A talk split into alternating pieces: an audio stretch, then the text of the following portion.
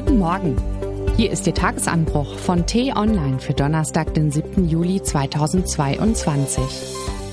Was heute wichtig ist. Was darf man eigentlich noch sagen?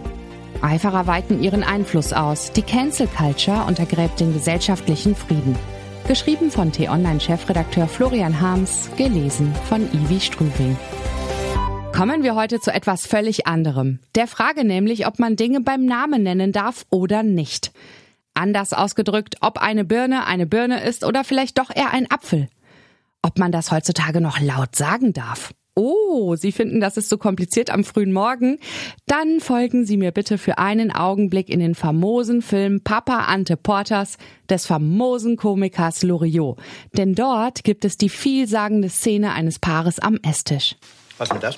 Birne Helene Ist aber ein Apfel. mit Schokoladensauce.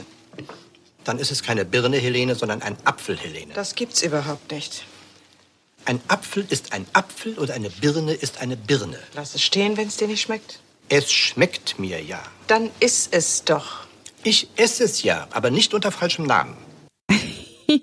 Nur Klamauk aus einer harmlosen Filmkomödie, meinen Sie? Mitnichten, entgegne ich. Der große Humorist Loriot hält uns mit dieser kleinen Szene den Spiegel vor.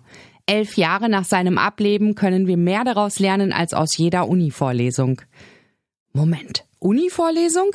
Genau, da war doch was. Der Fall an der Berliner Humboldt-Universität hat bundesweit Wellen geschlagen. Eine Handvoll linker Aktivisten hat dort gegen eine Wissenschaftlerin agitiert, die darüber referieren wollte, dass es in der Biologie nur zwei Geschlechter gibt. Der Universitätspräsident knickte ein und ließ den Vortrag absagen. Als es deshalb Kritik aus der Politik und Medien hagelte, kündigte die Universitätsleitung hastig an, den Vortrag nachzuholen. Vordergründig ein kleiner Vorgang, beim genaueren Hinsehen jedoch Ausdruck einer bedenklichen Tendenz in akademischen Kreisen deutscher Großstädte. Schenkt man den Aktivisten Gehör, was meine Kollegin Antje Hildebrandt in einem Interview getan hat, das finden Sie auf t-online.de, erfährt man, wie unerbittlich diese Leute ihre Agenda durchsetzen und Andersdenkende ausgrenzen wollen. In Amerika nennt man das Phänomen Cancel Culture. Dort vergiftet es die gesellschaftlichen Debatten und befeuert den Kulturkampf zwischen Linken und Rechten. Bestimmte Positionen werden als diskriminierend gebrandmarkt, weshalb man versucht, ihre Vertreter zu diskreditieren und sozial auszugrenzen. Dabei kennt der Furor der Eiferer keine Grenzen. Auch ein Fall in der süddeutschen Kleinstadt Tübingen sorgt gegenwärtig für Schlagzeilen. Dort verlangt ein Häufchen linker Aktivisten die Umbenennung der Universität, weil deren Namensgeber Graf Eberhard im Bad, wohlgemerkt, der Mann lebte im 15. Jahrhundert, ein Antisemit gewesen sei, was sich bei näherem Hinsehen als zweifelhaft erweist.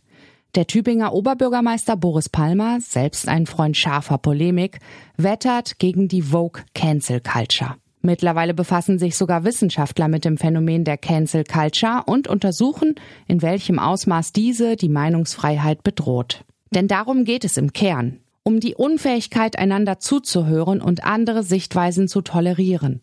Das ursprüngliche, vernünftige Anliegen, Rassismus und Diskriminierung in der Sprache zu unterbinden, ist in einen absurden Zensurwahn ausgeartet.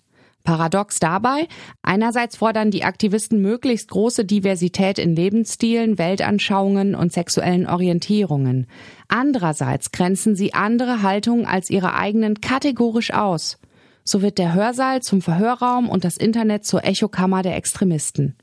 In Zeiten zunehmender Erregung über die allgegenwärtigen Krisen ist diese Entwicklung besorgniserregend. Wenn wir beginnen, einander den Mund zu verbieten, statt respektvoll miteinander zu streiten, bröckelt der gesellschaftliche Konsens. Jeder lebt in seiner eigenen Wirklichkeit, das ist schon klar. Aber jeder sollte bereit sein, die Wirklichkeiten der Mitmenschen zu akzeptieren, über sie zu diskutieren und Kompromisse auszuloten. Und wo kein Kompromiss möglich ist, muss man unterschiedliche Ansichten halt einfach mal aushalten. Selbst wenn eine Birne dann manchmal als Apfel daherkommt. Was heute wichtig ist. Die Ampelkoalition will im Bundestag wichtige Gesetze beschließen, zum Beispiel den schnelleren Ausbau von Windkraft- und Solaranlagen, zugleich aber auch längere Laufzeiten für klimaschädliche Kohlekraftwerke. Anschließend debattiert das Parlament über den Antisemitismusskandal auf der Kunstausstellung Documenta. Am Abend stellt sich Bundeskanzler Olaf Scholz in der ZDF-Talkshow von Maybrit Illner einigen Bürgerfragen. In London zählt man die Stunden bis zum erwarteten Rücktritt des Premierministers. Weitere Kabinettsmitglieder haben ihm gestern Abend den Abgang nahegelegt. In München wird der erste Teil des neuen Deutschen Museums eröffnet. Mit 20 Schauen auf 20.000 Quadratmetern ist es die größte Ausstellungseröffnung des Museums seit 1925. In Genf stellen die Experten des UN-Entwicklungsprogramms einen Plan vor, wie die Hungersnot in Ostafrika und Teilen Asiens gelindert werden könnte. Hoffentlich hören viele Regierungschefs zu. Das war der T-Online-Tagesanbruch, produziert vom Podcast Radio Detektor FM. Immer um kurz nach sechs am Morgen zum Start in den Tag, auch am Wochenende. Abonnieren Sie den Tagesanbruch doch, dann verpassen Sie keine Folge. Ich wünsche Ihnen einen schönen Tag. Ihr Florian Harms.